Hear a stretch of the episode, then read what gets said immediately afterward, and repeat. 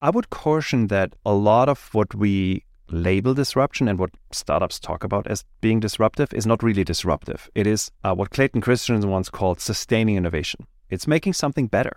And no shame, absolutely nothing wrong with it because 99% of stuff which is happening in the world is exactly that. And that's fine. That's great. You can build incredible businesses uh, making something which is, you know, better. It's not deeply disruptive.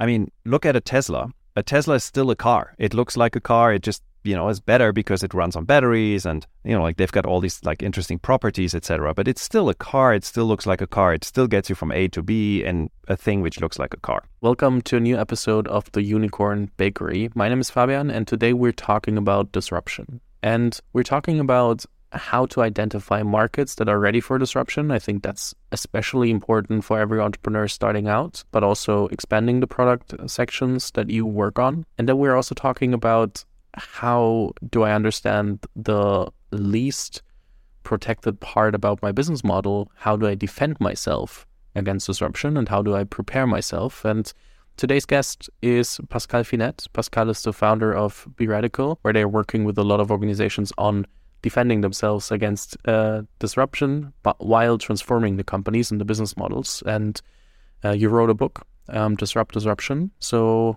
uh, I'm very happy to have you on the show and talk to you about identifying what we could focus on, then also deciding what we should focus on, and then um, how the step by step process could look like. Happy to have you on the show. Fabian, thanks so much for having me, and uh, can't wait to dig into this. Let's uh, start with the first definition, I think. Uh, before we come to the book, what is disruption? I think a lot of people are throwing the word here and there and everybody's like yeah disruption i need to disrupt anything and i just i'm disrupting the market what does disruption actually mean it's a really good question and it's really also the starting point for the journey we took with the book uh, about four years ago i got just really dissatisfied with the way we think about disruption. Quite frankly, quite annoyed. Um, and you you just mentioned like we love to throw this term around. You can't read a business headline which doesn't say you know disruption this, disruption that. For me, it has become like tofu. Uh, tofu, of course, this soy based stuff you eat in the Asian cuisine tastes like absolutely nothing. And then you put sauce on it, tastes like the sauce. And disruption has like the same moniker. It doesn't mean anything anymore. Make no mistake, when we talk about disruption, we're truly standing on the shoulders of giants, people like Clayton Christensen, who defined this term disruptive innovation. And what we found is, and the way we like to think about disruption really is we have this theory around what we call state changes. So the interesting insight for us was when we started thinking about disruption and you start peeling the layers of the, the onion, you realize that the underlying consumer need, the thing the consumer hires a product or service for them to do, is actually really stable over really long periods of time. Um, so, classic disruption story, of course, like Kodak, everybody knows that, or Blockbuster, Nokia, etc. And you think Kodak, you're still taking pictures right? You still, like, as a matter of fact, you take way more pictures than ever before. They just don't come, they come in a different way. So the interesting insight for us is to start this disruption journey with an acknowledgement of the fact that the underlying consumer need in your business actually does not change. What does change is the particularities of how you deliver this. And there's a beautiful uh, quote, Jeff Bezos, the founder of Amazon, about 10 years ago um, at the Amazon Recode conference on stage said, you know, I have a, I get this question all the time. It's like, what's coming in the next 10 years? What's new in 10 years? And he said, you know, that's an interesting question. But really, the more interesting question is, what is not going to change in the next 10 years? Because that's what we build our businesses on. And then he goes on to, like, in a very, like, very Jeff Bezos style, um, very humorous way. He said, I, you know, like, think about Amazon. Like, Amazon is known for low prices, fast delivery. And he's like, I have a really hard time imagining a future 10 years from now where someone comes to me and says, Jeff, I love Amazon. I just wish you would be a little bit more expensive or you would deliver my goods a little slower, right? So, really starting to think about and understanding what is the consumer need you actually fulfill. And then think about what is the state you're currently in? Like, what is the way you do this? And what is a potential future state? And this is where disruption then comes from when these states change, when they flip. I think there are so many things that I could have in mind when I'm delivering a product. There should uh, there might be 10 different ways how it could be changed in the future.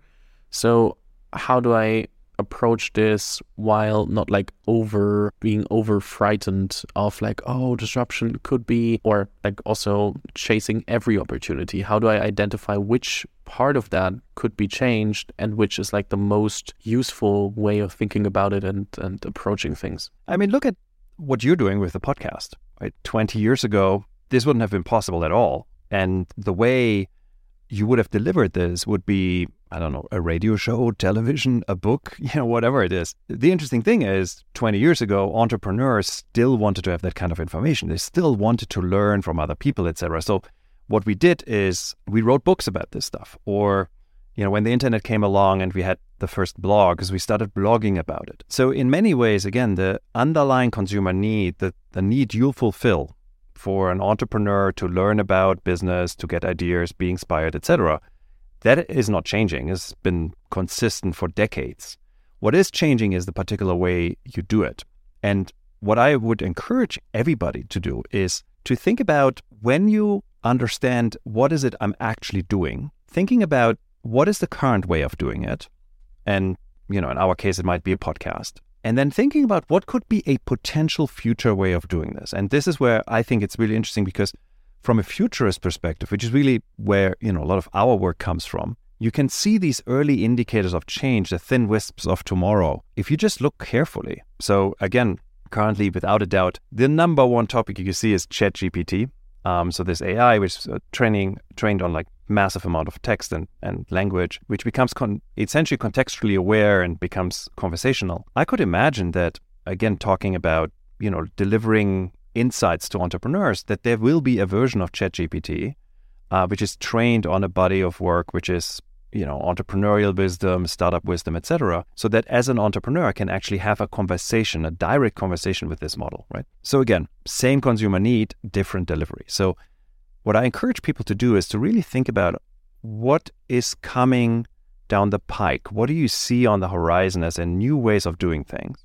And then thinking about how could I leverage this to better serve the consumer need I have identified for myself. That's fair, but my question comes from a point where I'm like, okay, we have let's say the few um, huge topics that we're discussing are blockchain, even when the crypto crashes definitely pushed it away a bit back. Then we have uh, artificial intelligence, as you mentioned. Then we have the metaverse and AR, VR, and all of them could bring different versions of changing what I'm doing. And um, I think for most of the people out there, it could be artificial intelligence or blockchain. For some, it's AI, and for the others, it's AR, VR or the metaverse. But how do I like do I have to put all of my eggs in one basket and just focus on one?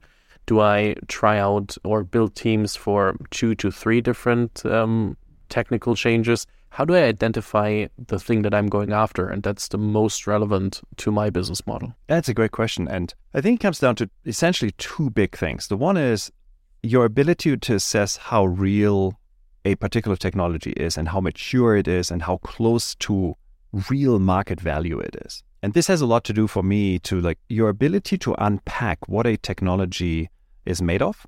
Because you know we talk about the metaverse, for example. The, the, the metaverse doesn't exist. It's you know like it's software, it's headsets, it's tooling, you know a whole bunch of other things. So understanding how far along are we with those things, and then getting a better sense of how much longer until this becomes real and thus you know deployable. So that's a that's a, a, starting point, I think, where you you assess like what's happening. Then understanding what is what are the surrounding factors, you know, like societal acceptance, etc. So I always uh, cringe, you know, this is my personal like soapbox here when we talk about virtual reality which I have a lot of respect for. And I think there's lots of really interesting stuff happening in VR. At the same time, when I hear people telling me, oh, you know, like imagine you could watch the soccer World Cup, you know, wearing your VR headset and you're like on the soccer pitch, that sounds pretty amazing. At the same time, thinking about the way I enjoy watching the soccer World Cup is with a bunch of friends, you know, kicking back, drinking a beer, having some potato chips, you know, imagining us now sitting in like a virtual reality like headset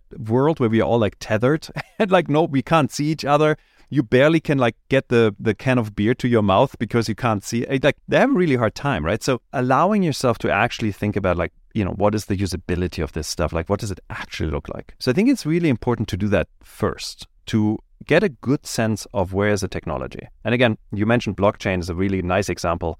Um, I used to be at Singularity University, this um, interesting like think tank and learning uh, organization out of Silicon Valley. And like six, seven, eight years ago, when the blockchain first came around, I remember tons and tons of startups coming to me as like, "Oh, the blockchain is going to change everything. And it's going to be like the future, etc." Which it might or might not be. But seven years ago, the technology was clearly not matured enough that as a startup, I would have made my bet on it. Um, because, you know, startups only have so much money typically and have only so much runway. So you need to make your bets. So that's number one. And once you have identified something, say for example, you say, well, VR is for us, or AR, or you know, AI, or whatever. Then I think it's really about your ability to prototype and really quickly prototype and increase your rate of learning. So this goes, you know, like the agility idea, which is funny because a lot of people talk about it. I see not that many people actually doing it really, really well. There's much to unpack here, but the, the shortest version I can give you here is really asking yourself when you look at an experiment you want to run, becoming clear what you actually want to experiment. So, the scientific method, what's the question you actually want to answer? Instead of just like, oh, let's try this out and see what happens. And then three months later, you've spent oodles of time and energy on building something, but you haven't really learned anything because you don't even know what the question was. So, becoming clear about what the question is. And then the second one is trying to find the answer to the question of, is this truly the cheapest, easiest, quickest way to try something out? Because, you know, I'm a technologist by training and by heart. I know this really well. I love sitting down and just hacking stuff together. And then three days later, I've built like this prototype, which I honestly could have validated by using an online service and just paying 10 bucks for it within, you know, two minutes. But so really getting really good at trying things out and increasing rate of learning, which then kind of like gets you to like kind of stumbling forward into the future. A friend of mine once called the way we move as entrepreneurs in the future, he called this the drunken walk of the entrepreneur. Because it's really what it is, right? It's like there's no straight line. It's just like you sway left and right by trying out and learning. What role does the past play while identifying and uh, such opportunities and looking into the future? It's an interesting question. I think there's much to be learned from the past, and I think it's a criminal offense if you're not taking the past into the account. At the same time, it's also very easy to look at something in the past and say it didn't work, it doesn't work. Right? It's a classic like big business answer when you're in a meeting and you know someone comes up with an idea and says like, "Oh, we should try this out," and then someone says like, "Oh, I remember last year we tried this; it doesn't work. It will never work." So be careful. Use the past as a guidance. Um, use the past as a what can we learn, and see if you can extract patterns from it. So a beautiful example I love to talk about, and you know, this is where I out myself. I'm like clearly a little older. I remember when the original Palm Pilot came out, which was this like personal digital assistant, 1996. And it's kind of funny because I recently bought one on Amazon, uh, sorry, on eBay. And you look at the device, and it looks an awful lot like an iPhone. You know, it has a touchscreen, has apps, you know, all kinds of stuff. The form factor is similar to an iPhone. It took 11 years until Steve Jobs finally brought out the iPhone.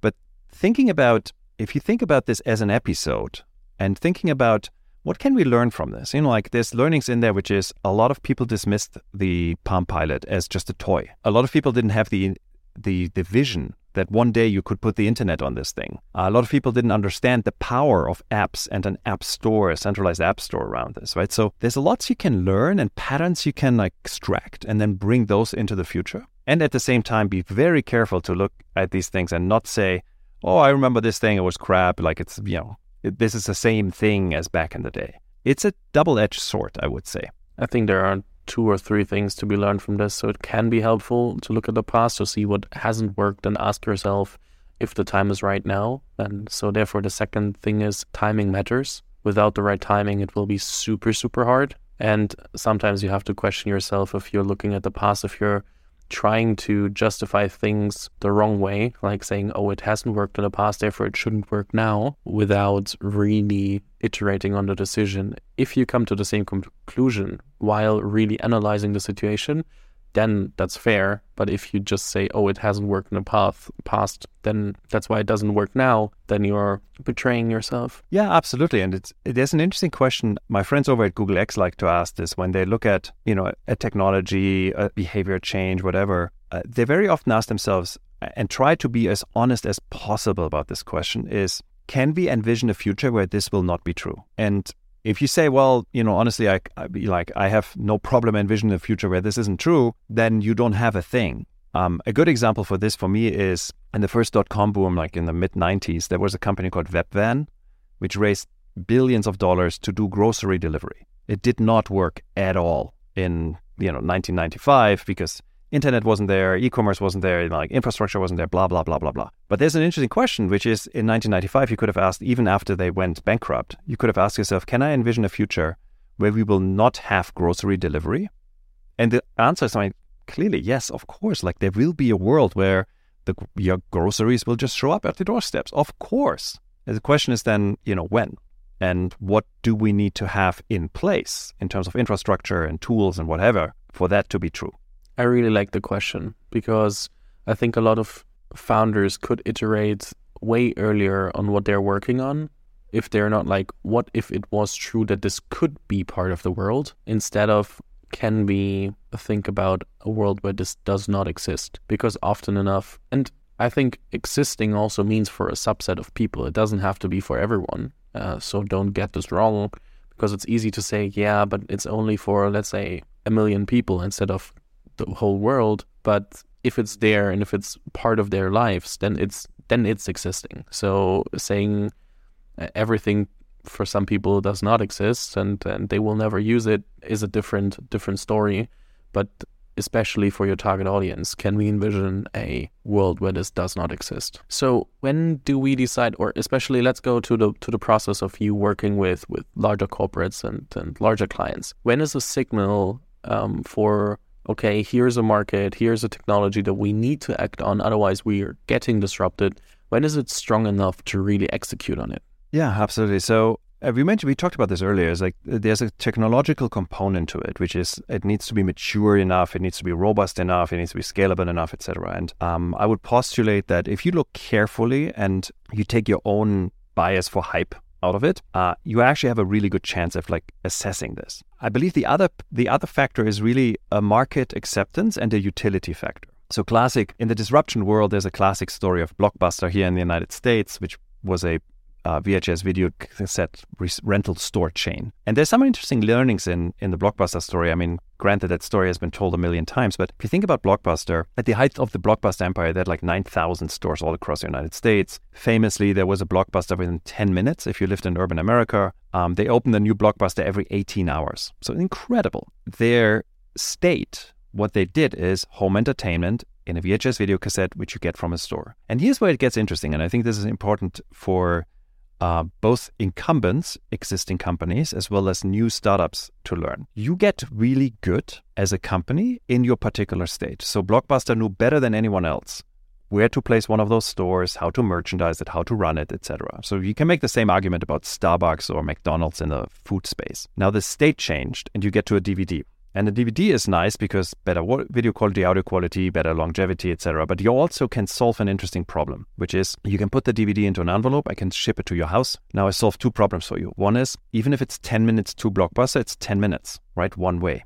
So you go 10 minutes to Blockbuster, you spend 20 minutes in the store to find what you want to watch, and then you bring the DVD or the VHS video cassette back home 40 minutes later you know, and then you need to return it. So it's kind of awful. The second one is a local store can only have so many of a particular movie. So very often when you want to watch something wasn't there. Now, if I run a mail order company, I can solve these two problems. I can ship it to your mailbox. So all you need to go is you need to go to your mailbox. And B, I run a centralized inventory. So I can have much better inventory control. So I can make sure that you get to see what you want to see when you want to see it. And this is where it gets interesting because now the state changed. And when the state changed, overnight, your existing skills and processes become obsolete.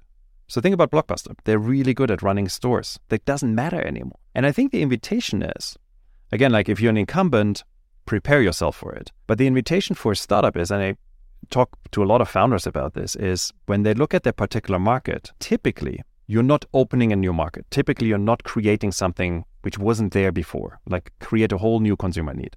You're typically replacing something which is there. You make something better, and there's nothing wrong with that. Asking yourself when you do that, is this industry going through a change? And if the industry is going through a change, is the change so dramatic that the incumbents, the old companies' skills and processes might become obsolete? If that is happening, you've got a massive opening. Uh, and that's where we see industries shift, you know, like you go from Blockbuster to Netflix. So my invitation is always look for those changes because there are these these fractures in the in the fabric of time are really fascinating and super interesting for companies to to go through. And I would say we see a lot of them, right? You mentioned blockchain, AI, AR, VR, all of them will lead to these interesting changes. You mentioned that you worked at uh, Google X. Um, so now a question regarding the the companies that you looked at as well. So how many of the startups that you're talking to right now, but also back in the in the bit more in the innovation and and, and VC part, um, how many of the companies are actually working on disruptive stuff? Where you're like, okay, or not only companies, startups. How many of them seeking investment are actually working on stuff uh, that should get invested in? it should get invested in. I don't know. I mean, they will tell you every single one of them, no doubt. I would caution. you know, we started our conversation talking about disruption and how I like liking it to tofu. I, would caution that a lot of what we label disruption and what startups talk about as being disruptive is not really disruptive. It is uh, what Clayton Christensen once called sustaining innovation. It's making something better. And no shame, absolutely nothing wrong with it because 99% of stuff which is happening in the world is exactly that. And that's fine. That's great. You can build incredible businesses uh, making something which is, you know, better. It's not deeply disruptive. I mean, look at a Tesla. A Tesla is still a car. It looks like a car. It just, you know, is better because it runs on batteries and, you know, like they've got all these like interesting properties, etc. But it's still a car. It still looks like a car. It still gets you from A to B and a thing which looks like a car. So disruptive? I don't know. It's disruptive if you are you know a, a, combustion engine manufacturer but really to the consumer it's still a car so it's just a sustaining innovation. So i would argue most of the startups we see they're actually doing sustaining innovation which is totally fine. The uh, to answer your question like how many of those should get funding? For me the question is always are you creating a significant enough change in your customers value? And if that's the case by all means please like go ahead. Um, this is amazing and it should be funded and it should you know, it should exist. There is a decent amount of startups, I would say, where we might talk about we're creating that change, that substantial change, but it feels more of a, a swapping out of the technology with the kind of the same end result, right? It's like, oh, like it's like this, but with a little bit more AI, but it doesn't really change anything. You know, like let's do table reservation systems for customers, but it's fully AI powered. I'm like, sure, great, but you know, it's, it's still the same thing. So I don't know what the percentage is of those companies, but I would encourage everybody to really think hard about how do I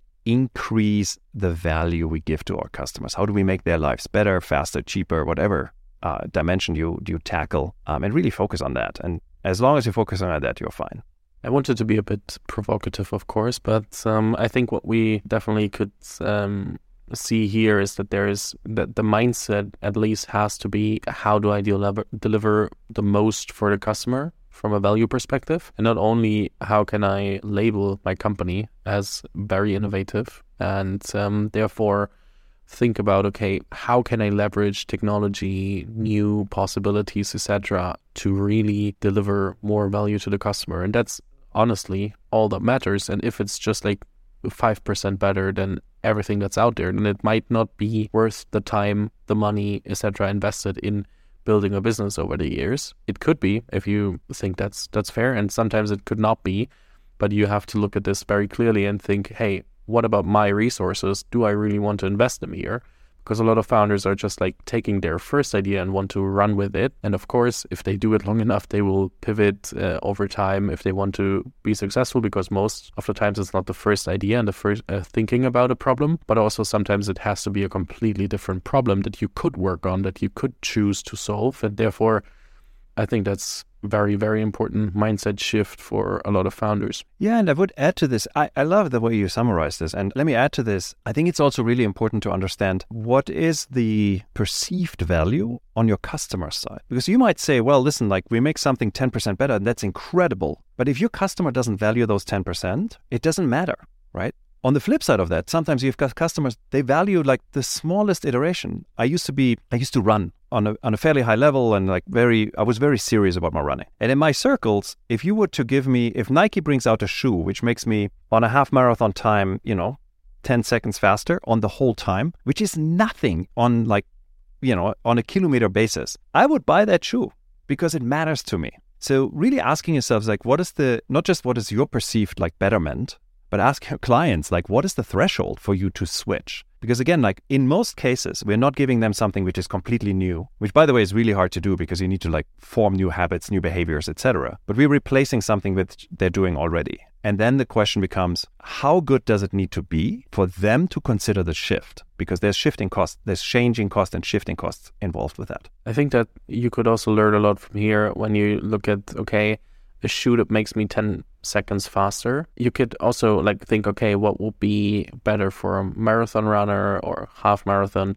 Um, okay, it could be that the shoe is lighter, or it should could be that this is this and that. But you have to find out what is the one key metric or the one key benefit that somebody really wants to have because there are so many benefits that you could optimize for that people don't really care about and that's what you said but especially with this example you could label it better because for a lot of people it's just like oh yeah we're making this more efficient but it's not the crucial thing that people would love to pay more for or would love to change their behavior for or anything like that yeah absolutely and i learned from uh, nicole glaros actually who is a she runs Techstars here in in, uh, in the United States. Uh, she once told me, "You need to make the main thing the main thing." And there's an interesting story. Uh, I used to work at Mozilla, the Firefox web browser, and I was at Mozilla when Chrome came out. And what I found so fascinating about the Chrome story, they clearly whipped our backsides. What's really interesting about the Chrome story is when Chrome came out, objectively, it had a whole bunch of features where it was better than Firefox. Better memory management, you know, faster startup time, blah, blah, blah. The only thing they found and talked about as in what matters to the customer is speed. So every single piece of communication they put out, every ad, every press release, whatever, was all about speed. They didn't even talk about all the other 15 things they did. And I think it's so important because as founders, we have a tendency to like to say, hey, this is, you know, like we've done this and this and this and this, and here's where we're good better, and like our UI is better, and this is better, and this is better. And uh, to the customer, that doesn't matter. And it's also really confusing to the customer. So figuring out what is the main thing. And the main thing is always, always eh, like out of the view of the customer. And then making that main thing the main thing, I think is a really important uh, insight to be gleaned from from what you just said. Absolutely. Um, I think that's so overlooked. A lot of people are talking about features, not not benefits. That's so that's general marketing stuff as well here, because I think a lot of people are just like, yeah, we have to explain everything, and that's how people always describe the difference between Android phones and iPhones, um, how they are marketed, so that they are also marketed to different audiences and different audiences that want different things. Um, so one doesn't have to be necessarily bad, but it just has to also suit your audience, and you have to know who you are serving. And another thing that I would love to add, because we talked a lot about future and a lot about um, technologies that are developing, I think it also, and we asked the question, um, can we imagine a future where this is not existing? And when the answer is no, um, it will definitely exist. Then we also have to think about, okay, we're building the product today, but we also have to imagine where it can end up with this technology. So how we don't only have to think about what's possible today using AI, for example, we have to think about okay, in five years, what might be possible with AI and have to act towards that. Because if I'm in the next years building a product on today's standards, everybody else will outpace me. So I think that's something that people often overlook that they have to think about okay, I'm building a product that has to be future ready and has to be at the border of innovation and like running the same pace as fast as possible because otherwise I'm outdated when mass adoption will be here. I think it's important. You're absolutely right. I think the flip side of that is that you can get into a pattern where you always chase the last version, the latest thing. And that's maybe equally as dangerous because it's so easy to just go out and say, oh God, like we need to like, you know, ChatGPT is out and now, you know, GPT-4 is out and now we need to like wait for GPT 4.5, whatever. So you you end up chasing. And I think there's an important art. And I think it's more art than science, but there's an important art to say, and here's where here's a point in time where we freeze and really build and scale now out from where we are. Um, I see this a lot with um, founders and their tech stack. You know, so like you go out and like I don't know. Like, I remember when like Python was like the latest and greatest, and everything was built on Django. And then it was like, no, no, no. It, it, now Node is out. Now everything we need to rewrite everything in JavaScript right? And then we had um, a single page applications, and like everything needs to be rewritten in React. And I've seen this many times. It is very possible to like get into this rut of always chasing the latest and thinking you get like gains. And there's a point where you also have, just have to understand. And again, like let your customer be your guide, where you see like, well, we're really delivering value to the customer, so we're freezing here for a while. Doesn't mean you freeze forever, but you freeze for a while and basically just focus on scale and delivering value to your customer.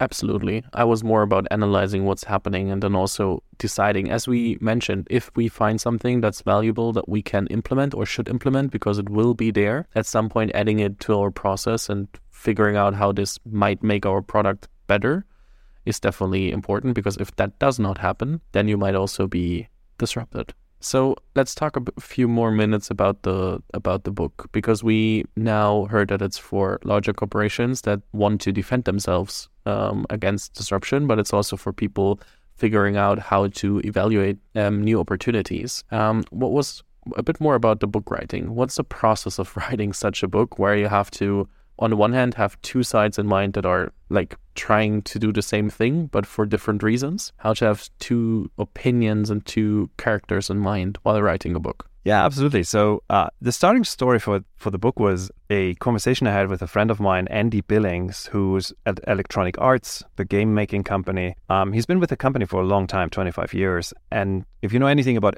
Electronic Arts is a giant in the field and has been around for a really long time 40 years. And I asked Andy, he's like, how do you stay relevant in this super fast moving industry? And he gave me a whole bunch of pointers. And then he ended the conversation with a sentence really like made my ears prick up. He said, You know, when you talk to the people on the front lines, they tell you this whole innovation disruption thing looks like nothing they write about in the books. And I felt like that's right because it really feels that way. It's like, you know, I've read all the books and they're great, make no mistake, but they don't feel like it's what really happens in the trenches of this stuff, be it as a startup or as an incumbent. We then set out to interview these people. We interviewed more than 300 people, very similar to you. A bunch of those we have published on our podcast and asked them a simple question. We said, like, tell us what you do. Like, don't give me the theory or like, you know, like the, the PowerPoints. Tell me what do you do in the, on your, uh, on the day to day.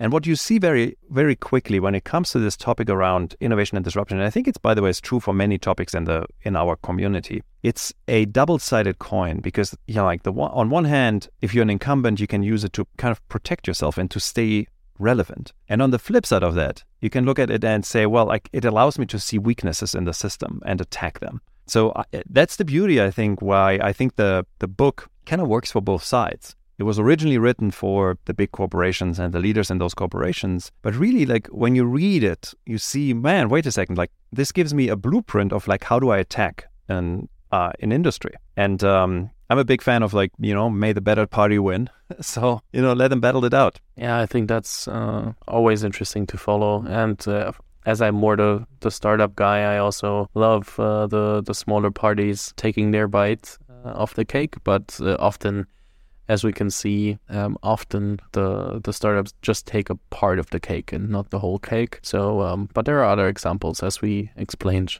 um, earlier, or you explained. So, therefore, um, that's that's definitely fun to see. I will definitely link to the book in the in the show notes because I can imagine that it's um, interesting for a lot of people out there reading, everyone listening, because we always can sharpen our sense for what is the next thing we could tackle, or should we already tackle it?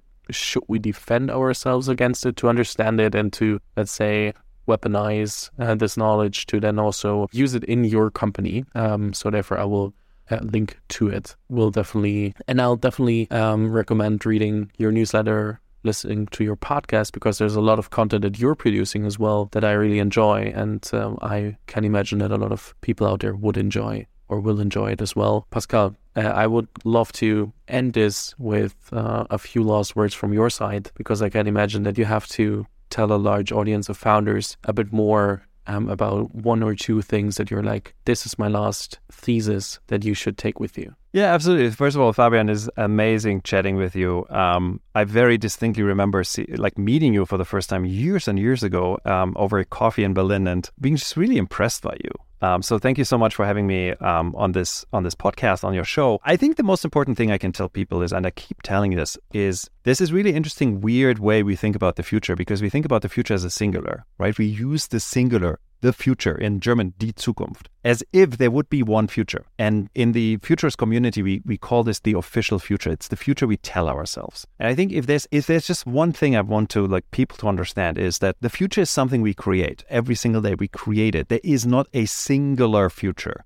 It is something we envision. It's be it through our startups or in our community or whatever you want to do. It's something we envision. It's a near endless pool of opportunities. And then we manifest this future. So my invitation is to really think about like you don't have a future you have many futures. And you know again my invitation for everybody is just like drop the singular adopt the plural and uh, understand this like you know as a startup founder you're creating the future and there's not even a singular future for you. Clearly there's a multitude of futures. So the beauty of the future is we create it the obligation of the future is we have to create it for ourselves. So uh, with that just for everybody just go out there build what matters um, and have fun doing so. That's definitely a good impulse. Uh, thank you so much. And um, it's been an absolute pleasure. Thanks for joining. Thank you so much for having me. Vielen Dank fürs Zuhören. Falls dir diese Folge gefallen hat, dann musst du auf jeden Fall mal den Unicorn Bakery WhatsApp Newsletter auschecken. Dort bekommst du ein bis zweimal die Woche von mir äh, entweder eine persönliche Sprachnotiz oder eine Content-Empfehlung, Blogpost, Video etc. für Dinge, die du als Gründer unbedingt